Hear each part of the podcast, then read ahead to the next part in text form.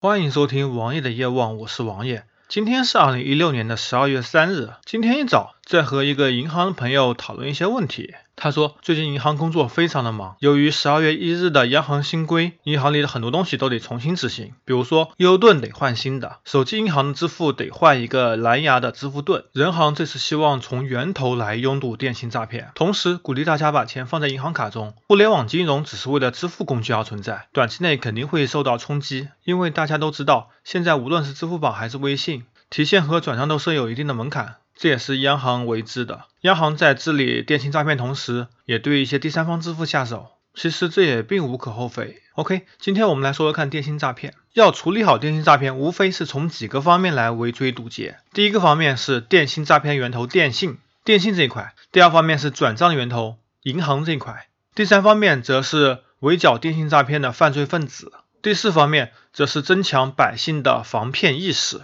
无非就这四个方面，我们一个个来说吧。首先，先说电信。其实电信方面，电信诈骗其实技术并不难，无非就是拥堵第一个伪基站，第二个群发短信，第三个电话诈骗。伪基站很简单，只要把 GSM 关了，什么事情都没有了。但是 GSM 现在能关吗？来看看国际上的案例吧。澳洲电信跟美国最大运营商 AT&T 都打算在今年底关闭 GSM 网络。而新加坡的三家运营商将准备在明年的四月一日关闭 GSM 网络，明年将是 GSM 网络的一个大的节点，很多运营商都会在明年关闭 GSM 网络。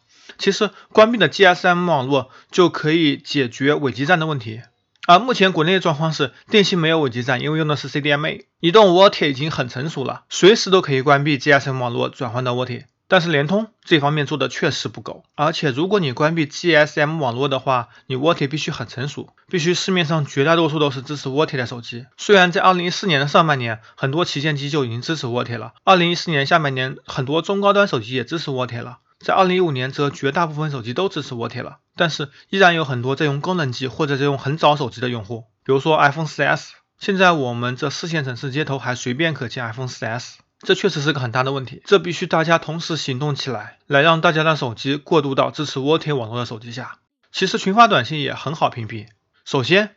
在某一个时间段设定一个阈值，当在规定时间段内发送短信超过规定数量，则必须进行人工审核，否则则进行正则表达式之类的机器选择。同时建立一个白名单机制，比如说国有企业和一些嗯大型的私有企业，可以把他们加入白名单内，只有这些企业才能够在短信中发布长数字或者是 URL 地址。如果出了问题，可以追查到每一户。其他的普通的个人用户或者小企业用户，则禁止在短信中发送长数字或者说 URL 地址，同时也全部实名化，这样就可以解决，工作量也不会太大。我觉得每个省有个一到两个人就已经够用了。第三就是电话的诈骗，这点的确有些难度，一个个监听电话的确是费时费力。这方面更好的办法可能还是拥堵一些网络电话或者 IP 电话。然后所有电话实名制，这能解决很大的一部分问题，同时也监控一些经常拨打国内号码的海外电话，或者说海外的网络电话。然后接着说说看银行方面，银行方面 ATM 机转账二十四小时到账其实是可以的，在手机跟网银转账也加一个坎也是没有问题的。但是你为什么要牺牲用户体验来对付这些第三方支付呢？这点人行的确做的太过分了。剿灭犯罪分子是公安的工作，就跟食品一样，我希望能够制定更好的法律。更严格的法律把犯罪成本给提高，理论上这样会大大的降低犯罪率，只有很少部分人会铤而走险，而且如果一旦抓住就是死刑，我想很多人都会望而却步的。最后也是最关键的一点，必须科普，对很多无知的百姓、无知的老年人进行教育，让他们有自我防骗意识。比如说，外面的 WiFi 千万不要去连，哪怕是一些医院或者政府部门提供的 WiFi 网络也不要去连，切勿点击手机里发来的地址。增强自己的防骗意识比什么都重要。遇到这种问题，最好来问问家里的年轻人，问问别人，这是否可能是诈骗，从而规避风险。